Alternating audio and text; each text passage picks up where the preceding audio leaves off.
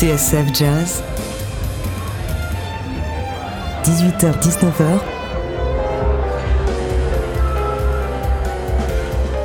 les rendez-vous du Duc, Laurent Sapir.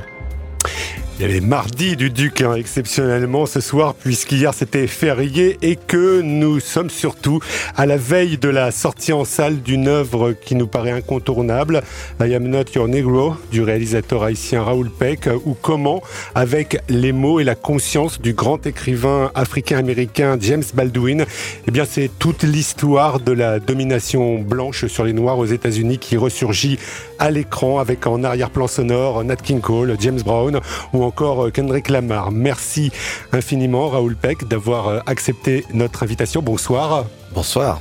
Vous êtes né à Port-au-Prince en 1953, avec déjà dans votre parcours des œuvres qui ont marqué, comme par exemple Lumumba, la mort du prophète en 1992. Et vous présidez également aujourd'hui en France la FEMIS, l'École nationale supérieure des métiers de l'image et du son. Ayam Nature Negro, autant vous le dire, n'a pas fini de résonner en nous. Et ça ne vaut pas seulement pour l'Amérique, compte tenu de ce qui vient de se passer en France sur le plan politique. Le film est sorti en tout cas aux États-Unis en février.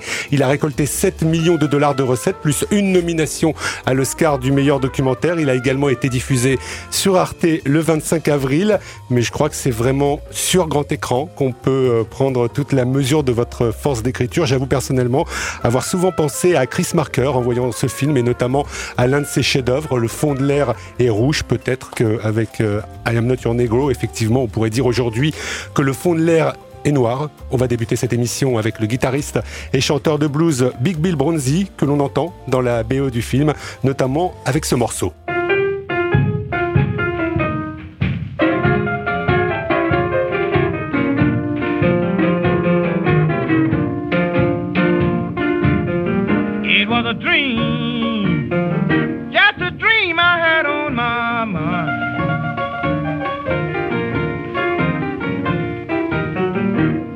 A dream, just a dream I had on my mind. Now when I woke up, baby, not a thing could I find.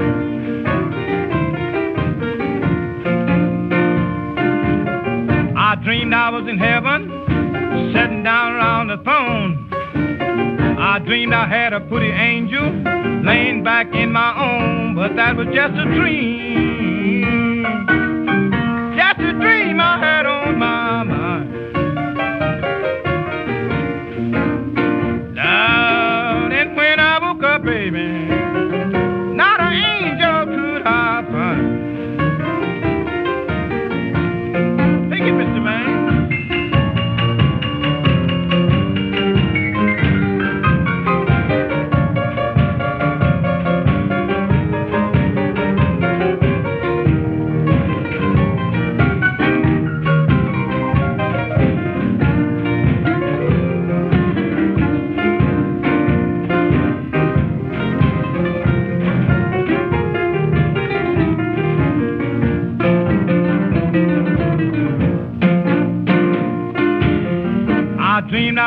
Million dollars, had a mermaid for my wife. I dreamed I went to Brooklyn Bridge, on my knees shooting dice, but that was just a dream.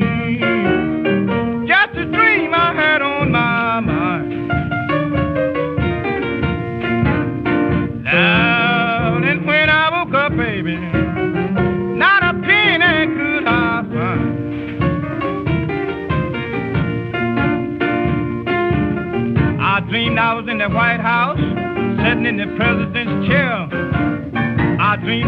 my hand, said, Bill, I'm glad you're here, but that was just a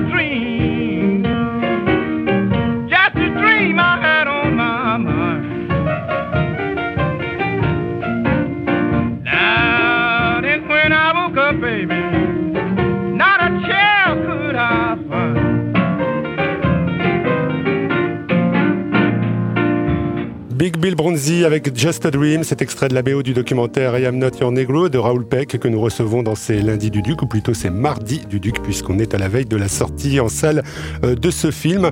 Dans quelle mesure, euh, Raoul Peck, peut-on dire que ce film, vous l'avez entrepris dans une sorte d'état d'urgence? Oui, c'est le genre de film où j'ai plutôt tendance à dire que je n'avais pas le choix. Euh, c'est un film que, auquel j'ai pensé il y a un peu plus de dix ans de ça, euh, dans une espèce d'atmosphère que je ressentais, euh, pas seulement en France, mais aux États-Unis, où je suis assez souvent, euh, et dans le reste du monde, où, la, montée de cette espèce d'obscurantisme, la montée de, l'intransigeance, la montée de, l'ignorance surtout, beaucoup de confusion, que ce soit dans le monde politique, que dans le monde culturel. Et, j'ai eu envie de, revenir à ce que j'appelle les fondamentaux. Et Baldwin fait partie de ces fondamentaux. C'est quelqu'un que j'ai lu très tôt euh, dans ma jeunesse et, et que, qui ne m'a jamais quitté, que j'ai lu et relu, euh, que j'ai étudié, que euh, voilà. Et il m'a formé, il m'a aidé à me structurer. Et j'ai pensé qu'il était temps peut-être de ramener cette voix, cette voix-là, sur le devant de la scène et, et permettre à, à, une nouvelle génération de s'en approprier. Il vous a structuré en tant que haïtien? En tant qu'haïtien, en tant que jeune noir euh, euh, qui découvre le monde, euh, en tant que citoyen du monde, à tous ses points de vue, il a été un, exemple et un modèle exceptionnel et surtout par, par la puissance de sa pensée. On a l'impression que dans ce documentaire, vous vous êtes autant attaché à revitaliser James Baldwin qu'à qu reconstruire l'atmosphère dans laquelle il a, il a évolué, ce, flot d'images, de, musique sur l'Amérique, sur les Noirs en Amérique. Est-ce que vous aviez en tête cette idée de flux permanent qui fait que le film n'est pas seulement le, le portrait d'un écrivain, aussi emblématique soit-il? Absolument. D'ailleurs, ce n'est pas un portrait. Le, le, portrait est en filigrane derrière, puisque Baldwin aussi dans son œuvre parle souvent de lui. C'est-à-dire quand il témoigne, c'est par rapport à ses propres expériences mais que le, le, le projet, c'était pas justement de faire une biographie, mais de, laisser sa parole s'exprimer. Euh, il fallait mettre le, public directement en contact avec cette parole. C'est pour ça d'ailleurs, voilà, la, voix qui représente Baldwin dans, le film, qui est, la voix de Samuel Jackson, il, fallait qu'il joue le personnage, qu'il crée un personnage. Il fallait pas qu'il ait euh, que ce soit un commentateur ou une voix off. Il fallait qu'il y ait aucune distance avec cette voix. Et donc, recréer en effet euh, une ambiance Baldwin, euh, sa manière d'être, sa manière jazzy aussi d'écrire. Euh, la musique était essentielle dans cette espèce de, je, dirais, symphonie à, plusieurs instruments. Donc, la parole, c'est l'un des instruments. Le bruitage, c'en est, un autre. La musique composée par Heidi, euh, qui est euh, euh, le, le, compositeur de, de, de, la musique du film. Et puis ces archives, autres, ces documents d'archives souvent rares. Qui sont des archives sonores aussi également parfois. Euh, et puis la musique. Mm. Et il fallait que ce soit toutes les musiques de Baldwin. Des archives, j'y reviens, que vous avez parfois colorisées Absolument. Parce qu'il fallait... Il fallait créer une sorte de rupture. Parce qu'aujourd'hui, quand on revoit ces archives en noir et blanc, on, on se dit, ben, on, on les a déjà vues. Et or, ce sont, on, ne pénètre plus l'image. Or, c'est important de pénétrer à l'intérieur de l'image et, de vraiment les voir. Aujourd'hui, on ne voit plus parce que on est sous une avalanche d'images tous les jours. Donc, il fallait par non seulement le choix de ces archives, mais on les, a très souvent retravaillées. Euh, parfois, on, on, les a en effet colorées et, et parfois, on a tourné à Ferguson pendant les émeutes. On a transformé les images de Ferguson en noir et blanc. Donc c'est vraiment de, de, jouer aussi avec le spectateur, puisque c'est un film sur les images, sur l'image, sur ce que véhiculent les images. Donc il fallait aussi formellement jouer avec ces images. Qui est James Baldwin? James Baldwin, c'est tout un poème. Euh, c'est un homme qui a, qui a tout fait, qui a écrit des romans, qui a écrit des essais, qui a écrit des poèmes, qui a écrit des pièces de théâtre qui ont été jouées. Euh, dans pas mal de pays du monde. Qui a souvent vécu a, en France. Qui a vécu en France, qui a quitté l'Amérique très tôt, très jeune, euh, pour échapper justement à la mort, comme il le dit, puisque il, pour lui, euh, il allait probablement finir mal, soit parce qu'il se serait tué, ou soit il, lors d'un incident stupide avec la police, il aurait pu également être tué. Donc, or, il voulait devenir un artiste, un écrivain. Donc il est venu à Paris, puisqu'il y a une grande tradition des Américains noirs, euh, et d'ailleurs les blancs, des écrivains euh, blancs et américains, qui sont venus vivre leur bohème à Paris. Et donc, euh, il savait qu'il allait être bien accueilli, puisqu'il y avait déjà Richard White et beaucoup d'autres, également des musiciens d'ailleurs. Et, donc, il a, il a tenté sa chance parce qu'il n'avait aucun autre choix. Il fallait sortir de cet enfer. Peut-être aussi parce qu'il y avait une ouverture d'esprit à Paris. Il faut aussi dire qu'il était, était, homosexuel. Hein. Il était homosexuel, et c'est vrai que ça aussi, cette pression, euh, même si euh, au village où il, a, il travaillait, où il a vécu un peu, euh, dans, dans, à Manhattan, il y avait déjà quand même une ambiance où les homosexuels pouvaient vivre. Et ils avaient leur, voilà, leur endroit à eux et tout ça, mais même euh, lui, en tant que jeune noir et homosexuel en même temps, ça en faisait quand même trop. Et euh, en effet, euh, Paris était de ce point de vue beaucoup plus tolérant pour lui, surtout en tant qu'artiste. Les artistes avaient bien entendu une autre aura dans ce Paris des années 50. On va écouter la voix de James Baldwin, Raoul Peck, avec cet extrait du film où il parle notamment, je cite parce qu'on n'a pas voulu traduire hein, superposer la traduction dessus, il parle de sa si difficile tentative de communiquer avec cette vaste, insouciante et irréfléchie majorité blanche cruelle. There are days, this is one of them, when you wonder what your role is in this country and what your future is in it. How precisely you're going to reconcile yourself to your situation here and how you're going to communicate to the vast, heedless, unthinking, cruel white majority that you are here. I'm terrified at the moral apathy, the death of the heart, which is happening in my country. These people have deluded themselves for so long that they really don't think I'm human. I have basis on their conduct, not on what they say. And this means that they have become, in themselves, moral monsters.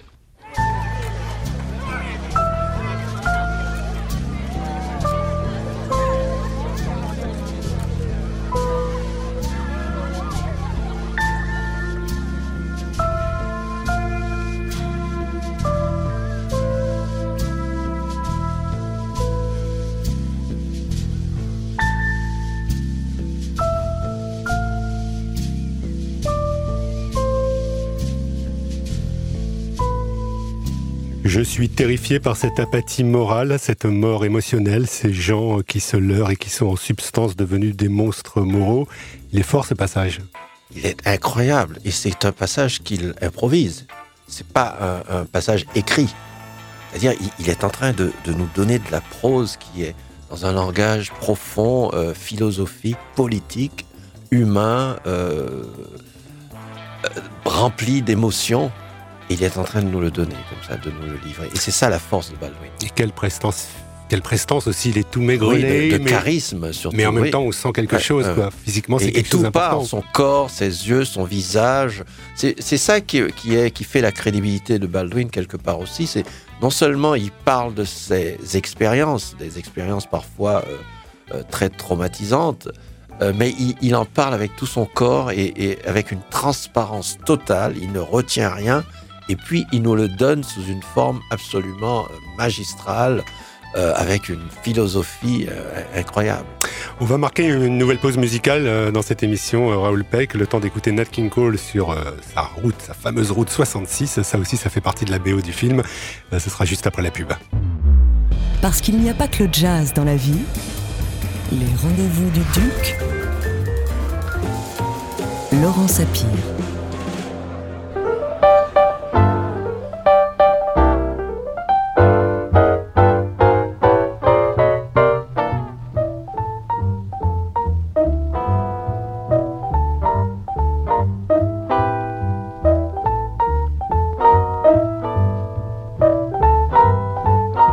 If you ever plan to motor west, travel my way, take the highway, that's the best. Get your kicks on Route 66. It winds from Chicago to LA. More than two thousand all the way. Get your kicks on Route 66. Now you go through St. Louis Joplin, Missouri, and Oklahoma City looks mighty pretty. You'll see Amarillo, Gallup, New Mexico, Flagstaff, Arizona. Don't forget Winona, Kingman, Boston, San Bernardino. Won't you get hip to this timely tip when you make that California trip? Get your kicks on Route 66.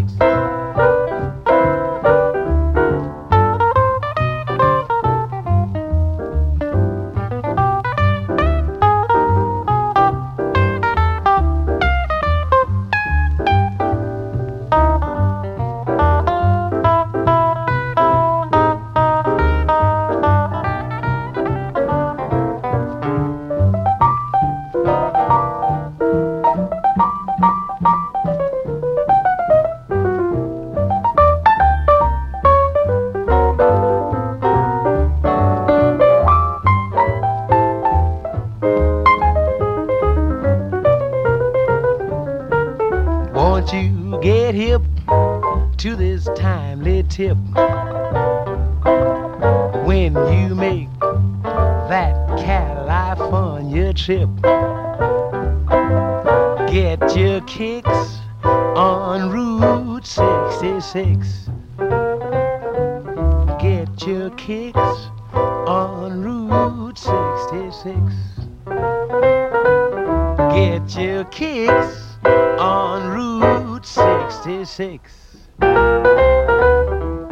Nat King Cole, Route 66, un morceau qu'on peut retrouver dans la BO de euh, I Am Not Your Negro de Raoul Peck, qui est notre invité, un documentaire donc qui sort en salle euh, demain. Euh, Nat King Cole, après Big Bill Bonzi, on peut dire aussi que Baldwin était très très blues, très très jazz. Vous l'avez suggéré déjà tout à l'heure. Oui, et il aimait surtout la musique, parce que pour lui, la musique, c'est c'est beaucoup plus que, que de la musique. Euh, D'ailleurs, il a, il a une expression, une phrase qu'il disait que quand, euh, quand un nègre euh, chante dans un, un spiritual, il ne vous parle pas de Dieu, il vous raconte ce qui lui est arrivé aujourd'hui. Il paraît qu'il a aussi influencé Nina Simone. Absolument. Il, il a été vraiment un aîné pour, pour tous ces jeunes artistes qui étaient plus jeunes que lui. Nina Simone, Maya Angelou et, et tous ces gens-là. Euh, surtout à une époque où Nina n'allait pas très bien et il l'a euh, voilà, il l'a pris sous son bras, il a dit on va en Afrique. Et il est parti en voyage avec elle. Et il a vraiment éduqué. Il a vraiment éduqué politiquement et ça a changé aussi euh, la vie de, Nina Simone. On n'a pas encore dit quand même quelque chose d'essentiel hein, par rapport à I Am Not Your, Negro, c'est que le point de départ, bon, bien sûr c'est Baldwin, mais c'est un- un texte inachevé de Baldwin, une sorte de, de requiem inachevé, on peut dire ça comme ça? Alors, je, je me suis basé sur ce, ce texte, mais en fait, qui sont des notes pour un livre qu'il n'a jamais euh, pu écrire, qui En était 1979 voilà, c'était son livre sur l'Amérique, son livre définitif sur l'Amérique, qui devait euh, s'orienter autour de, de, la, de la vie et de la mort de trois de ses amis, donc Medgar Evers, Malcolm X et Martin Luther King Jr., trois hommes qu'il a connus euh, intimement. C'est qui, c'est Medgar Evers Medgar Evers, c'est un dirigeant membre du NAACP euh, dans le Sud et qui était euh, l'un des pionniers et qui, qui enquêtait surtout, par exemple, euh, comme on le dit dans le film, sur la mort de- des Noirs, sur les brutalités policières. C'est un type qui a, qui a travaillé beaucoup sur le- l'enregistrement des Noirs pour voter, etc. Donc c'était vraiment un- militant très jeune et puis qui est mort jeune justement. Ils sont tous les trois d'ailleurs morts avant l'âge de 40 ans. Et, et donc euh, Baldwin, euh, il, euh, à, à son appel, Baldwin a été le rejoindre plusieurs fois justement pour, qu'il, pour que Baldwin soit un témoin euh, pour pouvoir parler à toute l'Amérique de ce qui se passait dans le Sud. Et je pense qu'il voulait aussi montrer, euh, en tout cas quand on voit bien le film, on, on essaie de le comprendre, mais il voulait montrer par exemple que les, les différences entre Malcolm X et, et Martin Luther King, elles n'étaient pas aussi grandes qu'on l'a dit. C'est-à-dire, il, montre surtout qu'il y a eu une évolution dans, euh, non seulement dans le discours de Martin, mais également dans le discours de Malcolm X, et comment les deux qui étaient en effet euh, euh, sur deux pôles opposés, puisque Martin Luther King était supposé être le, le preacher qui était non violent et qui, voulait voilà une approche non violente à la, au mouvement et que Malcolm X était plutôt lui considéré un raciste et un violent, une torche comme on l'appelait. Et, euh, et, en fait, euh, ils ont eu des mots très durs l'un vis-à-vis de l'autre, surtout Malcolm vis-à-vis de Martin Luther King, puisqu'il l'a appelé à un moment donné euh, une espèce de, de Black Uncle Tom, donc un, un, un Uncle Tom noir. Et mais ce qu'on oublie de dire justement, et c'est ce que euh, euh, on ne retient pas, c'est que Martin Luther King lui-même est devenu très radical dans les deux dernières années de sa vie. Il avait compris que le problème de race était en fait un grand problème de classe. Et il a réorienté son discours et il a commencé à attaquer les structures de pouvoir aux États-Unis. Et c'est là qu'il est devenu dangereux. Et Malcolm X a fait le, voyage inverse. Il a commencé lui aussi à se rendre compte que euh, The Nation of Islam avait en effet une une stratégie raciste et il a, il a voyagé, il a rencontré d'autres leaders dans le monde arabe, en Afrique, etc. Il a changé son discours également et ces deux hommes, imaginez-vous, qui enfin avaient compris que le vrai ennemi en, en, en Amérique, c'était le capital, c'était les structures de pouvoir, c'était les inégalités sociales, les inégalités économiques. Ces deux-là, ils étaient devenus extrêmement dangereux et ce qui explique leur assassinat. On a l'impression, en tout cas, qu'il y a une lecture très psychologisante du racisme made in America chez, James Baldwin. J'ai dit ça parce qu'il en parle d'abord comme, comme d'une obsession. Qu'est-ce que vous en dites? Oui, parce que quelque part, c'est, on a fait euh, pendant très longtemps, euh, voire des siècles, euh, faire, on a fait croire aux, aux, Noirs d'Amérique que c'était eux le problème, que c'était eux le, les coupables. Et que c'était eux qui portaient cette noirceur, c'est le cas de le dire, qui, qui faisait qu'ils étaient victimes. Et, Baldwin fait le voyage contraire en disant mais moi, je ne me lève pas le matin avec cette image de nègre que vous avez euh, tous les jours à, la bouche. Euh, cette image que vous avez créée ne me concerne pas. Et il leur renvoie cette image. Il dit, en effet, vous avez créé un monstre qui n'est pas moi. Donc venez et reprenez votre monstre parce que ce monstre trahit ce que vous, avez dans votre esprit, dans votre propre paranoïa. Et cet exercice, en effet, a quelque chose de, non seulement de psychologique, mais aussi de, thérapeutique pour celui qui, comprend euh, cette réalité et que le problème n'est pas lui. D'ailleurs, on pourrait euh, porter le, le, même jugement par rapport aux femmes. Euh, les femmes, euh, on, on peut pas. Euh, le problème dont les femmes sont victimes aujourd'hui n'a rien à voir avec les femmes elles-mêmes.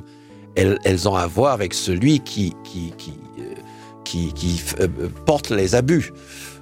Baldwin interroge aussi, on peut le dire, les, les mythes de, de, la nation américaine, d'où cette présence importante d'extraits de, de, films dans votre documentaire.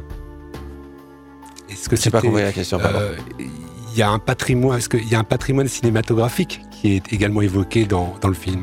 Je pense que c'est l'un des points centraux, euh, des points centraux du film, le fait que Baldwin avait compris très tôt euh, ce que euh, l'impact du cinéma américain, euh, qui est le cinéma euh, dominant aujourd'hui encore, euh, non seulement sur les populations américaines, mais sur l'ensemble du monde. Moi, avant de quitter Haïti, je regardais aussi également les films américains. J'ai grandi avec John Wayne, avec Doris Day, etc.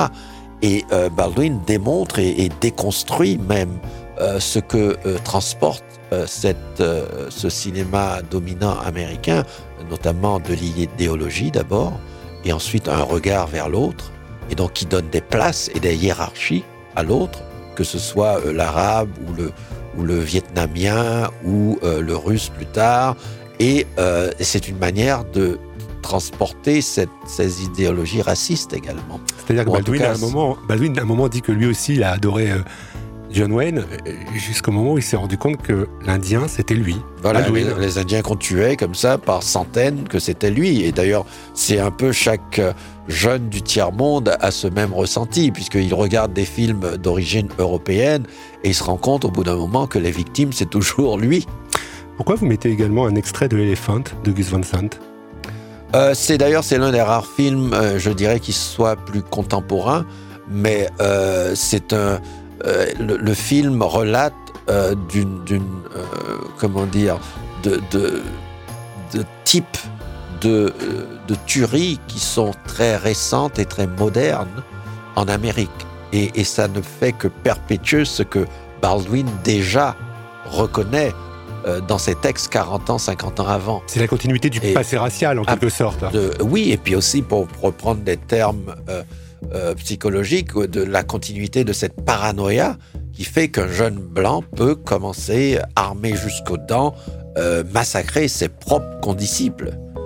Il y a aussi du James Brown dans I Am Not Your Negro. On se retrouve pour conclure euh, juste après. euh, People get up and drive your funky your soul.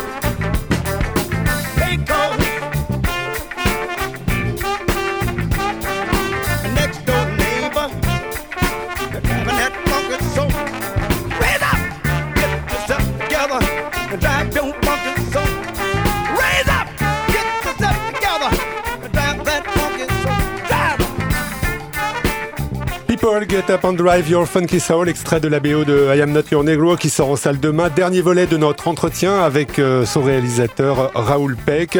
Euh, je crois que vous étiez très très content d'avoir euh, récupéré cette version de, James Brown pour le film. Ah, absolument, c'était euh, une- l'une des versions que je préférais d'abord et puis qui fonctionne exactement bien comme il doit fonctionner dans le film. D'ailleurs, c'était toujours le, défi avec toutes ces musiques, entre les musiques que moi j'aimais et ensuite l'univers de Baldwin, puisque j'ai essayé de garder le plus possible les, les musiques dont parle Baldwin dans, dans son œuvre. Parfois, on suivait une, une, note de bas de page où il parlait d'une certaine musique qui avait joué un rôle dans sa vie à un moment donné. Donc, on, a, on faisait des recherches pour trouver cette musique. Donc, chacune de ces musiques dans le film euh, a euh, plusieurs significations. D'abord celle de Baldwin, l'univers de Baldwin, et puis chaque fois que je peux, je la fais croiser ma propre histoire et, et, et les musiques qui m'ont aussi euh, ému euh, à travers ma, ma, propre vie. Kendrick Lamar, par exemple? Kendrick Lamar, c'était euh, un, un, peu un, un clin d'œil avec, euh, pour finir cette boucle, ce voyage à travers le, le blues, le spiritual, le jazz, euh, etc. Donc il fallait euh, terminer par peut-être celui qui est euh, l'un des, des, compositeurs et des, des, des, euh, des artistes, je pense, importants aujourd'hui par rapport au texte qu'il écrit et par rapport à sa manière de capter euh, l'air du temps. Et euh, voilà, il fallait que je termine avec ce formidable morceau de, Kendrick Lamar, euh, Blacker than the Berry. Pour prolonger ce qu'on disait juste avant James Brown, là, les extraits de films ou des extraits de, chanteurs, de chanteuses, il y, a un moment où vous mettez en parallèle, c'est un des moments les plus forts du, film, je trouve, euh, Doris Day et Ray Charles en, en, disant en gros qu'ils vont ils se sont jamais rencontrés, ils auraient jamais pu se rencontrer. Absolument, mais ce qui est, c'est ce qui est terrible parce que moi je me rappelle comment Doris Day, c'est musical, euh, cette danse, c'était absolument phénoménal. On les regardait avec grand plaisir. Et c'était l'innocence, l'innocence absolument, l'innocence totale. Et en même temps, euh, on écoutait Ray Charles de notre côté et on pénétrait un autre monde. Et on se rend compte quand on les met comme ça en parallèle que ces mondes ne se touchaient pas, ne, se croisaient pas et qu'on peut continuer toute sa vie en Amérique comme ça, d'ailleurs en Europe aussi, sans, que ces mondes se touchent. Et, arriver à les confronter comme ça dans le film, c'était l'une, d'ailleurs, l'une des pierres d'achoppement et, ce que Baldwin a réussi à faire en disant que euh, tant que ces deux ré réalités resteront chacun de leur côté, l'Amérique ne pourra pas euh, continuer à prétendre vivre un rêve discours très dur donc hein, de, de James Baldwin en même temps il y a quand même eu il y a quand même eu de gros changements au, aux États-Unis, Raoul Peck, en ce qui concerne le sort des Africains. Un, un certain nombre de changements, mais certainement pas pour la majorité. Il y a certes euh, la, la, construction d'une, je dirais, d'une petite minorité euh, bourgeoise noire. Euh, il y a des politiciens noirs, beaucoup d'ailleurs qui proviennent du, des droits civiques et, et donc qui ont quitté le mouvement pour euh, se lancer dans, dans la, politique, ce qui est aussi une bonne chose, mais simplement dès qu'on prend toutes les statistiques concernant euh, ces populations pauvres et noires, on se rend compte que d'abord les noirs ont une très grande place dans ces statistiques, que qu'on prenne le logement, qu'on prenne la santé, euh, qu'on prenne euh, le nombre d'occupants dans les prisons américaines. L'Amérique a plus de 2 millions et demi de prisonniers, qui est, qui est le, le, nombre le plus phénoménal de toute la, civilisation euh, occidentale. Euh, ça, dit quelque chose. Et, et donc ces chiffres-là euh, n'ont malheureusement pas changé, au contraire, ils ont augmenté. L'Amérique reste le pays le plus riche du monde et pourtant c'est le pays des plus grandes inégalités. Il y a eu un président noir quand même. Hein. On voit d'ailleurs dans le film que Bobby Kennedy, le frère de JFK, avait eu à l'époque une parole prémonitoire. Hein. Absolument, mais en même temps, la réponse de Baldwin à ça, c'était de dire, écoutez, et, et il le dit il y a 40 ans déjà, en réponse à Bobby Kennedy, il dit oui, mais le vrai, la vraie question, ce n'est pas euh, qui euh, sera le prochain président noir. La vraie question, c'est de quel pays sera-t-il le président?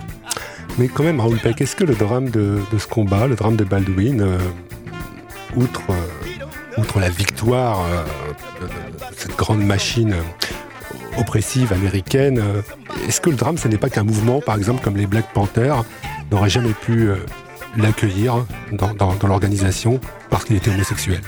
Non, je ne crois pas. Il y avait des relents d'homophobie, même très publiquement, de certains dirigeants des Black Panthers. Mais c'était une manière, je pense, euh, peut-être malhonnête de, l'attaquer. Puisque je pense que, le, euh, au fond, c'était un problème politique. Parce que Baldwin se permettait justement d'aller de tous les côtés, parce qu'il voulait être un témoin. Donc il fréquentait tout le monde. Les blancs comme les noirs, les gens de droite comme les gens de gauche. Et ça, à une époque d'extrême de, radicalisation était impardonnable, puisqu'on l'a traité presque d'espèce de, d'oncle Tom euh, moderne. Euh, mais Baldwin a été euh, très, très, comment dire, très juste avec eux. Il a continué à être leurs aînés. Euh, il allait les visiter en prison. Il collectait de l'argent pour eux. Il a écrit un, formidable essai pour quand Angela Davis a été emprisonnée. Et il continuait, parce qu'il forçait quand même le respect. Donc il a, oui, été attaqué. D'ailleurs, il, ne voulait pas, lui non plus, être membre d'aucune organisation. Donc ça aussi, on, le sommet de, de prendre position euh, et de rentrer dans, que ce soit dans l'Église, que ce soit dans, euh, chez les Black Panthers ou les Black Muslims. Or, lui, il voulait être libre. C'était d'abord un artiste, c'était euh, un libre penseur. Il n'était en aucun cas pas, ça ne rentrait pas dans son esprit d'être soumis à aucune organisation, aussi progressiste soit-elle. Deux dernières questions, Raoul Peck. J'ai lu ici ou là que ça vous a presque inquiété le, le succès du film aux États-Unis, en tout cas notamment auprès des médias mainstream, euh, vous vous êtes dit, semble-t-il, à un moment, peut-être que j'ai pas été assez radical. Oui, ça, a été euh, une de mes premières réactions. Euh, puisque j'ai passé dix ans à, faire ce film et j'ai passé ces dix ans à me dire que il fallait pas que je me donne aucune limite, il fallait aller au plus loin, tant dans la forme que dans le contenu, et c'est ce que nous avons fait avec mon équipe jusqu'au bout. Et, pour moi, c'était comment sauver le soldat Baldwin. Et, pour moi, le film, c'est ce qu'il fait, c'est rétablir Baldwin à sa vraie place aujourd'hui. Et mais je me disais bon, peut-être que le film soit euh, va être trop complexe, trop compliqué, euh, trop moderne pour un public euh, normal entre guillemets. Eh ben non, c'est le contraire. lors de sa première à Toronto, on, a d'ailleurs eu le, prix du public euh, à ce grand festival qu'est le Festival de Toronto. Et depuis, on a eu tous les prix imaginables. Et, justement, euh, ça a explosé en salle euh, aux États-Unis. Mais parce que je pense que le film, quelque part, parle à chacun et, force à chacun de regarder dans sa propre vie et, faire cette espèce d'introspection tout en, en vivant une expérience de cinéma. Et puis il résonne, il faut le dire, enfin je l'avais suggéré tout à l'heure, euh, avec la situation française, hein, ce n'est sans doute pas un hasard si euh, c'est Joe Star qui est la voix française du, narrateur. Dans, la version originale, donc hein, c'est Samuel L. Jackson qui est, à l'œuvre. Il y a eu des projections euh, du film en, banlieue Comment, comment, le film est, reçu Oui, en fait, il, va y en avoir, mais après l'incident contre le jeune Théo, enfin, pas l'incident, le crime même, euh, j'étais à Berlin à l'époque au festival euh, avec le film justement et j'ai décidé en, l'espace de trois jours d'organiser une, projection euh, en Seine-Saint-Denis et d'inviter différents groupes et, d'organisations qui sont venus parce que je, voulais simplement à ma, à, ma manière et offrir comme ça un espace de discussion. Et, la leur montrer autre chose, leur, leur faire découvrir pour certains Baldwin et la parole de Baldwin. Et comment ça a été reçu? Euh, Je pense que ça a été une soirée formidable. Euh, on a discuté longuement et même après que je sois parti, j'ai vu des par petits groupes, ils continuaient la discussion.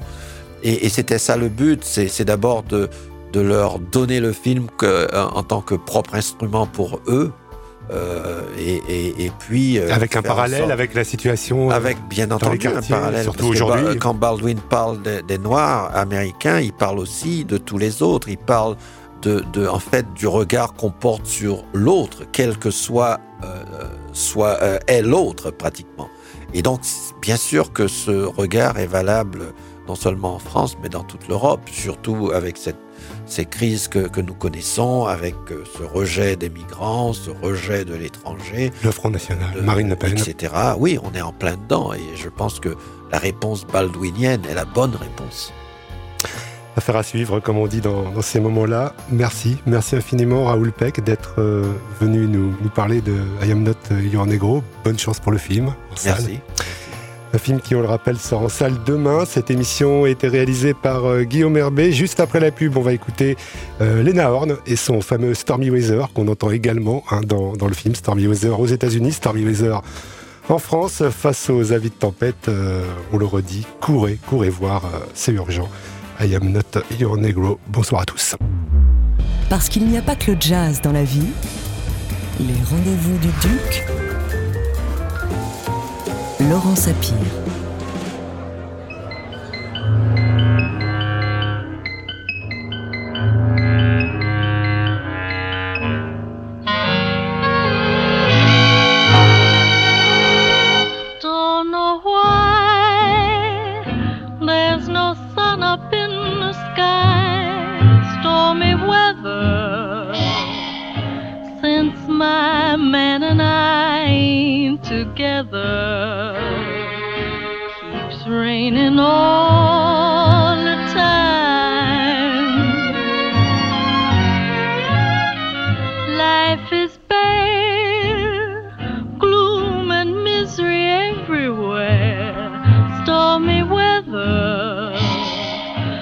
Just can't get my poor self together. I'm weary all the time, the time. So weary all the time. When he went away, the blues walked in and met me. If he stays away, old rocking chair will get me. All I do is pray the Lord above will let me walk in the sun once more.